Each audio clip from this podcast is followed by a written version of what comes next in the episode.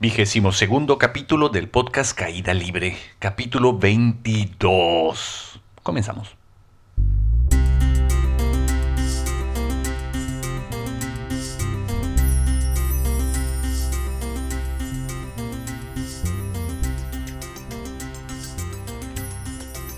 Namaste to all of you, bienvenidos nuevamente a el podcast espiritual de cabecera, tu podcast espiritual de cabecera, Caída Libre. Mi nombre es Carlos Cervera, soy maestro espiritual iniciado por los divinos avatares Sri Ama y Sri Bhagavan y estoy muy gustoso de estar nuevamente en lunes de frijol sin puerco, lunes de caída libre. Bienvenidos todos. El capítulo 22, el programa del día de hoy, está patrocinado por Baby Jesus y Baby Krishna. Los dos están patrocinando este magnífico podcast.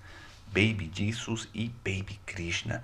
Muchas gracias por patrocinar este podcast y también, como ya es costumbre, al señor Enrique Puerto Palomo, reconocido deportista progreseño radicando en Ciudad de México, regalando amor, sabiduría y hay candy para propios y extraños. Qué guapo eres, señor Enrique Puerto Palomo. Muchas gracias por existir y por mandarnos otra ilustración para el top nail de este capítulo.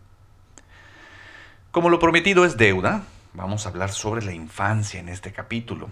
Ya estamos a casi nada de terminar abril. La próxima semana ya podrás celebrar a tu niño de la manera en la que creas más conveniente.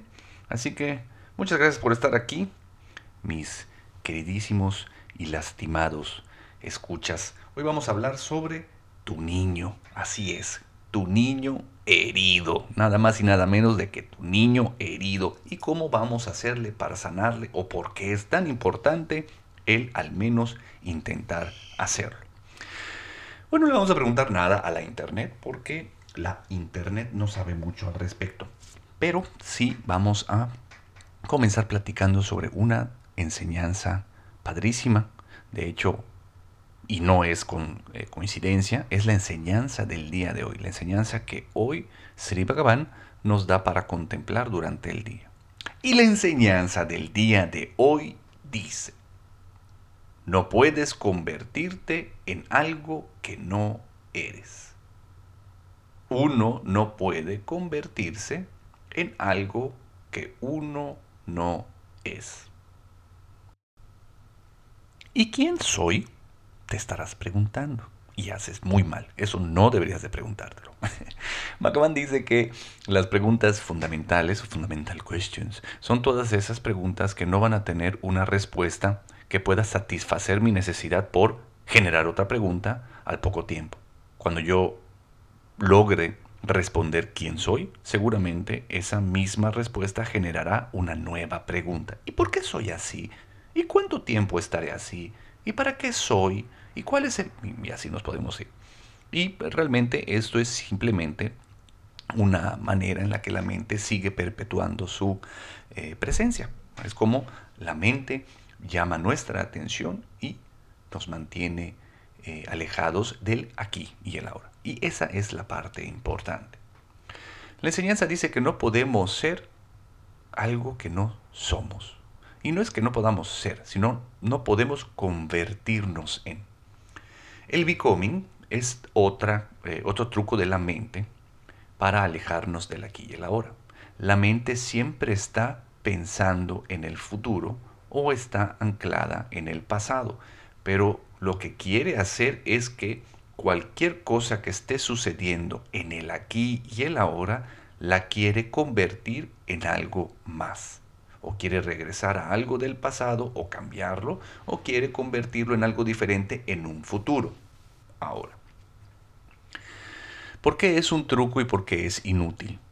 Porque ni pasado ni futuro existen.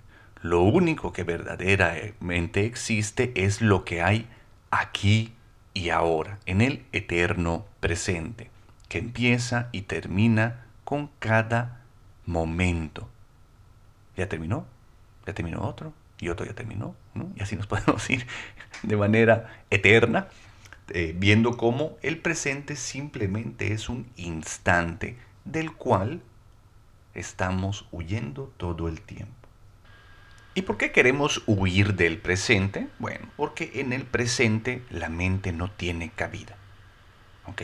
Y si logramos aterrizar en el aquí y el ahora, aunque sea por un segundo, descubriremos que en realidad somos todo menos la mente, todo menos el cuerpo, todo menos los pensamientos, los condicionamientos, las creencias, sino que en realidad somos todo lo que se encuentra debajo de todo lo que no somos. Parece trabalengua, pero una vez que logras experimentar, aunque sea por un momento eso, nunca regresas a ser por completo la mentira y la ilusión del yo. Y pues uno va avanzando, ¿no?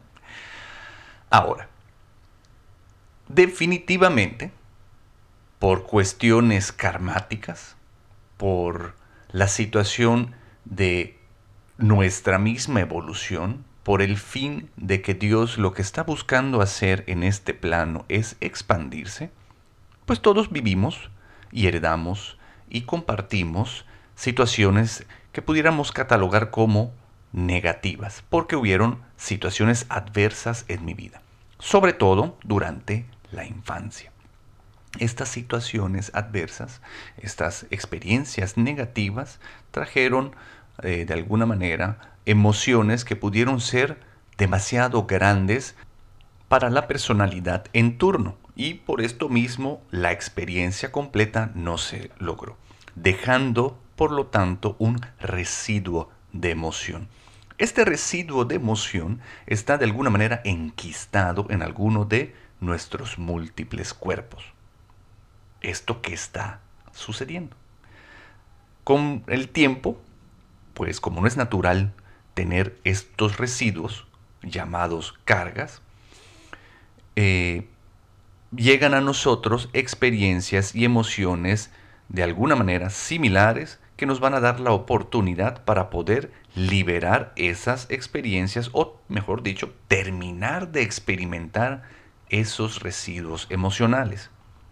La mente, sacándonos del aquí y del ahora, ocasiona que múltiples nuevos residuos se vayan acumulando unos sobre otros, haciendo eh, un montón de capas de residuos que van de alguna manera permeando en toda la percepción de la existencia del día de hoy.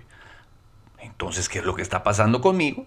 Que cuando la vida viene, la mente la interpreta embarrada de, todas de todos estos residuos que no he podido liberar a lo largo de mi existencia. Entonces, lo que estoy tomando como realidad el día de hoy, lo que la mente está interpretando como real el día de hoy, no es más que todo lo contrario. Estoy lejísimos de poder ver la realidad tal y como es. Y eso es sufrimiento. La buena noticia es que, aunque tengamos 900.000 cargas unas sobre otras, para poder deshacernos de ella, lo ideal sería ir hacia la base de esta torre de cargas. Es irnos a los cimientos y sacudir desde abajo esas eh, cargas que están sosteniendo a todas las demás para que en efecto dominó la torre completa colapse. Y cuando yo me, encuentre completamente liberado de cargas, pueda entonces experimentar la realidad tal y como es. Pero mientras tanto, esto lo que ocasiona es que yo sea momento a momento y sin la capacidad de poder convertirlo en otra cosa, las cargas de mi pasado. Soy esos residuos que no he terminado de experimentar que son antiquísimos, vienen desde mi infancia y tal vez un poquito antes. Eso es lo que voy siendo momento a momento. Que soy entonces, soy oportunidad de liberación. Y eso es lo que no hemos podido ver, cómo realmente todo el tiempo, en el aquí y el ahora, las circunstancias de mi vida, lo que me están dando es la posibilidad de poder liberarme de una vez por todas de la ilusión de la separación, entrar nuevamente en unión con todo lo que sí soy y con la divinidad. Eso, por lo tanto, desaparecería el yo. Y como Sri Bhagavan dice, toda existencia es sufrimiento. Entonces, si el yo deja de existir, también la posibilidad de sufrir. Son bendiciones lo único que hemos recibido a lo largo de nuestras vidas. Todos hemos sufrido, pero nadie ha sufrido más que el yo. Y esa es la constante. No sirve de nada el que nos pongamos a comparar nuestras vidas y nuestras experiencias con los demás, tratando de convertirnos en una persona positiva o tratando de encontrar algún tipo de agradecimiento dentro de mí porque no me ha ido tan mal. En realidad, no sirve de nada porque sigue manteniéndome lejos. No quiere decir que no debemos de sentir gratitud cuando nos comparamos con las situaciones de otras personas, pero yo lo que considero es que volverlo una herramienta para más o menos llevar una vida, pues es algo que no deberíamos de estar buscando todo el tiempo. La gratitud, así como la paz, como la libertad, como la dicha, son emociones que resultan de no estar en conflicto.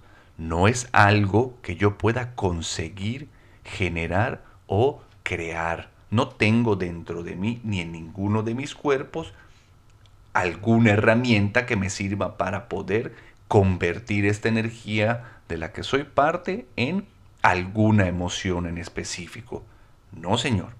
La simple existencia, el simple regreso a la unidad es todas estas cosas bonitas que estamos buscando experimentar. Entonces ahí radica la importancia de sanar a nuestros niños heridos. Si nosotros no nos damos a la tarea de sanar y experimentar las cargas y esos residuos que hemos estado escondiendo desde hace muchos, muchos años, no vamos a poder experimentar la realidad como es. Suena X o tal vez no resuene dentro de ti. Pero ¿qué es lo que estoy diciendo? Que cada vez que Dios llega a encontrarme por medio de las demás personas, yo no puedo ver a Dios en ellos porque todos estos residuos me lo están impidiendo. Dios todo el, todo el tiempo llega a mi encuentro y yo no lo puedo ver por culpa de estos residuos. Ese es el tamaño del problema que tenemos. Pero ¿cómo le hacemos para sanar las heridas de nuestro niño herido? Les voy a contar mi experiencia. No sé si ya la conté en otros, en otras entradas de podcast, pero seguramente en el satsang ya la has escuchado de mí. Pero no importa, volveré a repetirla porque nada es igual nunca. Para mi segunda vez en India, me tocó la bendición de ir con mi mamá. Hoy puedo ver que fue una bendición. En ese momento, y conforme el tiempo avanzaba, yo creía que era todo lo contrario. ¿Por qué? Para empezar, eh, todo era diferente. De cuando lo comparé con mi primer viaje, pues el formato había cambiado, la gente, los maestros, la escuela en sí era diferente para mi percepción. Y como a mí el cambio pues no es algo que me encante, también lo vi como algo negativo. Entonces yo estaba pues muy preocupado, tenía mucho miedo y me sentía triste. A la par, de que cada vez que yo veía a mi mamá ahí conmigo, cada vez que mi mamá decía algo, yo lo único que quería era matarla. No sé qué pasaba dentro de mí, bueno, sí lo sé, y ahorita les voy a contar, pero no importaba lo que hiciera o que dijera, yo solo sentía ira dentro de mí. Obviamente, estando ahí en India, pues no me quedaba más opción que darme cuenta de esto, que dentro de mí había una personalidad horrible, que lo único que quería era estar lejos de su madre. Y además encontrándonos en el lugar más bello del mundo, en la India, en Ekam, en la presencia de los divinos pies de mi gurú. Fue tanta la molestia, fue, fue tan cansado para mí, que después de algunos días, ese mismo sufrimiento me llevó a hablar con uno de mis maestros. Fue la primera vez que yo hablé directamente en reunión con un dasa. En esta ocasión fue Vikram. Y cuando Vikram me recibió, pues obviamente, antes de expresarle que el problema es que yo quería matar a mi mamá, pues primero levanté una gran denuncia y le empecé a contar a Vikram lo mala que había sido mi mamá conmigo, lo mucho que me había descuidado, todas las heridas que ella me había causado, ¿no? y pues que yo era una víctima. Entonces, pues necesitaba una solución y además, pues yo estaba básicamente en lo correcto de sentir todas estas cosas horribles dentro de mí, porque ella había ocasionado que se encontraran dentro de mí. Cuando me callo y espero la respuesta del monje, esperando una solución a mi favor, pues el Daza lo único que me dice, después de escucharme pacientemente un montón de tiempo, fue que me hacía falta llorar. Y ahí fue cuando me enojé. Porque yo ya había estado en India. Yo ya me consideraba un ser despierto. Yo ya había estado trabajando durante dos años la relación con mi mamá y ya había llorado muchísimo, ella, no yo. Pero yo consideraba que estaba haciendo mi chamba, que como el hombre sensible que soy y enganchado al camino espiritual, pues yo ya debía haber avanzado un montón. Pero el camino espiritual comienza y termina donde estás parado. Y en ese momento Vikram me dijo, ok, Sí, tú puedes haber llorado mucho, tú puedes haber entendido muchas cosas, pero quien necesita llorar es el niño que está herido dentro de ti, a quien le pasó todas estas cosas terribles que me acabas de decir. Y ahí fue cuando me sentí en un severo problema. Porque está padrísimo decir, ah, sí, hay que sanar al niño interno. Pero a ver, localiza ese niño. ¿Cómo le hago para encontrar a ese niño que debe de estar escondido debajo de un montón de cosas que he puesto encima de él para protegerlo, para no verlo, para ignorarlo, para creer que ya soy un adulto hecho y derecho, sano y que cuenta con todas las herramientas para vivir una vida feliz? Que no lo estoy logrando, pero de manera mental pareciera que así es como debería de ser. Supongo que Vikram vio la cara que puse, de que yo estaba en terror, porque no iba a poder sanar a mi niño interno. Yo no iba a poder sanarlo. No, no, sabría ni por dónde comenzar. Y Vikram me dijo, si para ti es muy difícil sanar la relación con tus padres, si para ti es muy difícil el permitirle a tu niño interno llorar, Pídele a tus padres divinos que te ayuden, que sean ellos los que te asistan en la sanación. No lo intentes hacer solo, porque tú solo no has logrado nada. Con esas palabras me llenó de esperanza y me llenó de valor. Así que me decidí a que en esa noche, durante el proceso de esa noche, no me iba a importar para qué era el proceso de la noche, yo lo iba a utilizar para que de una vez por todas sanara todas esas heridas del niño interno. Llega la noche, comienza el proceso, y ahí me ves a mí haciendo mudras y respiraciones, llevándome atención a sentir y tratando de acordarme de todas las cosas terribles que pasó en mi infancia. Y simplemente el llorar no sucedía. Solo me encabronaba, solo sentía vergüenza, solo sentía desesperación, solo veía cómo el tiempo estaba pasando, cómo iba a acabarse ya el proceso y yo no había empezado ningún proceso interno de sanación para mi niño interno. Así estuve, lucha y lucha y lucha y tratando y tratando y tratando y tratando, tratando de convertirme en algo que no era en ese momento. Me cansé. Después de frustrarme, pues me rendí. Cuando me di cuenta de que no iba a poder sanar, que yo no iba a poder conseguir eso que estaba buscando esa noche, dejé todo. Y en ese instante entró la mano de la divinidad a mí. En ese instante, cuando dejé de luchar, cuando me rendí y caí rendido a los pies de mi divinidad, fue en ese momento cuando mi divinidad me levantó y me llevó a través de un proceso bellísimo de sanación.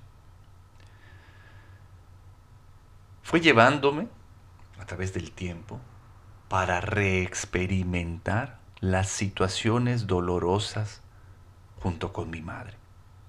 Todas esas experiencias de mi infancia en las cuales pudo haber violencia, verbal o física, todas esas experiencias en la vida en las cuales las emociones fueron demasiado fuertes para el niño y experimentarlas, las volví a vivir en 3D, 3D, 4DX. Y obviamente empecé a sentir todo lo que estaba pendiente como si me estuviera sucediendo en ese instante, porque me estaba sucediendo en ese instante, porque en ese instante fui lo único que podía hacer. ¿Y qué era? Esa experiencia de dolor, ese niño herido.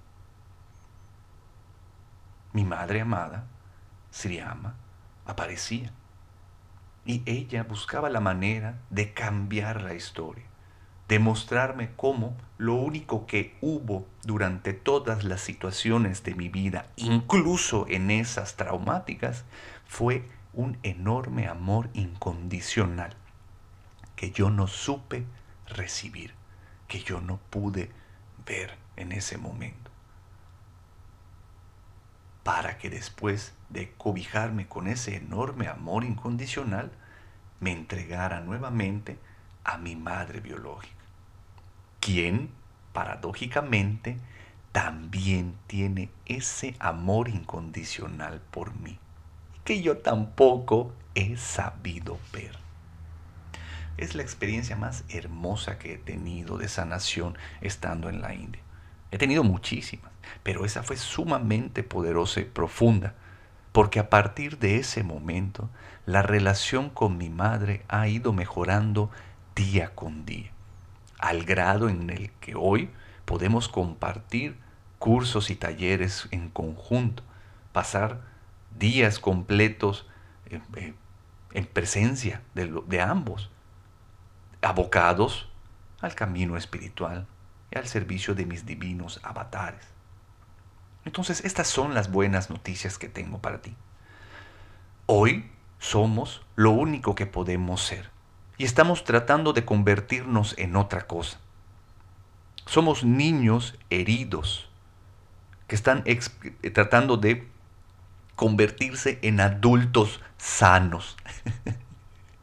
y la única manera de poder dejar de sufrir es soltando esas cargas, es permitiéndole a ese niño herido sanar. Y la mejor manera de hacerlo es tomándote de la mano de tu divinidad y permitirle que sea tu divinidad quien se encargue de hacer lo necesario para que ese niño herido sane. Entonces, la vida que tienes hoy y la manera en la que percibes la realidad está siendo influenciada por todas las heridas que no has logrado sanar. Esas heridas sucedieron durante tu infancia. Por lo tanto, dentro de ti hay un niño herido que necesita de tu atención, de tu cariño y de tu amor. A menos de que sanemos esas heridas, nuestro mundo externo no podrá ser diferente. Para cambiar el mundo externo, tengo que sanar mi mundo interno. Pero como yo no puedo, tengo que pedirle a mi divinidad que sea quien se encargue de mi proceso de sanación. Entonces como tarea te quiero dejar lo siguiente. Trata de ver qué eres en este momento. Si es complicado para ti verlo en tu interior, simplemente observa a tu alrededor. ¿Cómo está tu vida hay obstáculos, hay carencias, hay problemas, hay conflicto. Eso lo único que va a hacer es mostrarte como espejo todo lo que hay dentro de ti. El camino espiritual comienza y termina donde estoy parado. Y el ver es ser libre. Pídele a tu divinidad que te permita ver dónde estás parado. Y una vez sabiendo cuál es el contenido de tu alma, pídele a tu divinidad que te lleve a la sanación. Hasta aquí con el tema de la semana. El próximo lunes también continuaremos hablando de la infancia. Ya no hablaremos de tu niño herido, pero hablaremos de cómo mejorar la relación con los niños del mundo. Sabemos que es nuestra responsabilidad y es muy importante que esto suceda, pues ellos son los que van a terminar de anclar lo más poderoso de la era dorada que ya está aquí. El domingo, en Casa Sri Kalki, voy a guiar el taller de salud. Si quieres eh, mejorar tu salud, ya sea física, mental, espiritual, es buenísimo este taller. El domingo en Casa Srikalki. El resto de la información te lo dejo en los apuntes del podcast o si no, entra a la página de Facebook de Casa Srikalki, dale like y ahí seguramente también encontrarás toda la información pertinente. Durante toda la semana va a haber eh, satsang, va a haber diksha y van a haber prácticas a las ocho y media de la noche. Hoy y el miércoles le toca al maestro espiritual José María, el martes le toca a Daniel Mercado, el maestro, y el jueves a tu servilleta. Vamos a tener satsang.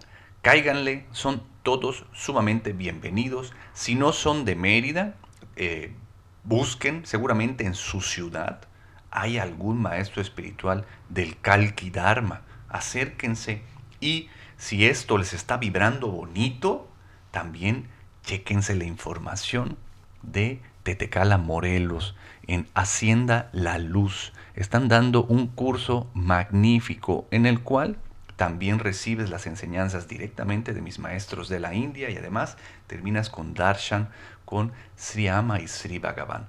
Vas a ser es, será el mejor regalo que te puedas dar. Si esto te está interesando, averigua un poquito más. También te dejaré los apuntes en el, del podcast, perdón, la información en los apuntes de el podcast. Ya sabes, eh, checa mi página web, conviértete en un patrocinador de este podcast por medio de mi Patreon, invierte en, en arte, compra mis libros y sígueme en mis redes sociales. Mándame a yo soy arroba carloscervera.com tus comentarios, tus preguntas, con mucho gusto te voy a contestar. Y nos vemos en el próximo. Bye. No olvides suscribirte al canal, entra a mi página web carloscervera.com y sígueme en mis redes sociales. Este podcast ya se acabó. Nos vemos en el próximo.